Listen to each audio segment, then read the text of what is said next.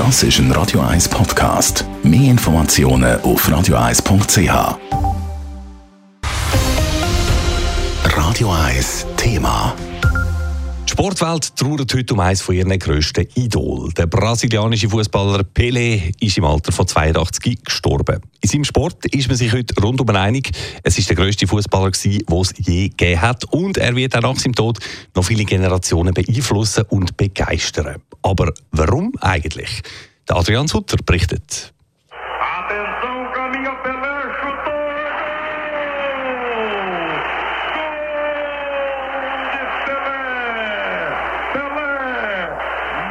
1000 Goal hat der Pele für seinen Verein, der FC Santos, geschossen.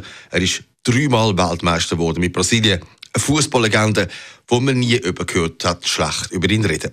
Der Blue-Fußballexperte Marcel Reif kommt ins Schwärmen vom Fußballer, aber auch ein Mensch Pele. Er war ein ganz großer. Ich vergleiche ihn mit niemandem. Er war zu seiner Zeit sicher über viele Jahre einer der größten, die es je gegeben hat und je geben wird.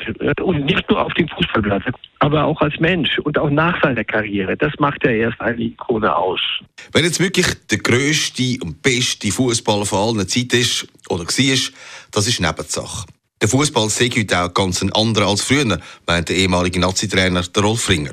Aufgrund von dem, dass er eben dreimal Weltmeister geworden ist, wie das niemand sonst geschafft hat, hat er einfach den Standard bekommen und ist eine Legende geworden. Und von dort her gilt er ja aufgrund nicht zuletzt durch das er dreimal Weltmeister geworden ist, auch als der beste und grösste Spieler aller Zeiten. Und das wollen wir ihm ja eigentlich nicht wegnehmen. In den sozialen Medien melden sich alle von den heute so grossen Fußballern, die am Pele ihren Respekt zollen. Von Neymar über Messi bis Ronaldo und Haaland. Es wäre gut, wenn der Pele für viele ein Vorbild bleibe. Nicht nur Fußballer ist, sondern auch neben dem Platz, meint der Marcel Reif. Der Pele hätte mehr können als das am Ball.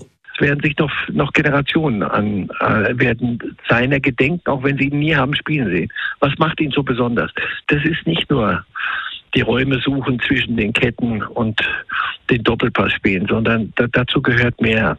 Es war einfacher früher, weil nicht so viel drumherum war, die Summen waren andere, aber trotzdem, so zu bleiben als Mensch ist etwas, was ich den Jungen, die, die sich rühmen lassen, denen würde ich wünschen, dass sie das spüren. In Brasilien ist eine dreitägige Staatstour ausgerufen worden. Das allein zeigt schon, was der Pele für das Land bedeutet hat.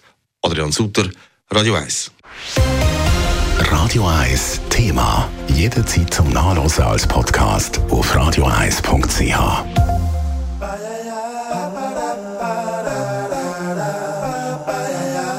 Radio 1 ist Ihre News-Sender. Wenn Sie wichtige Informationen oder Hinweise haben, rufen Sie uns an auf 044 208 1111 oder schreiben Sie uns auf redaktion.radio1.ch.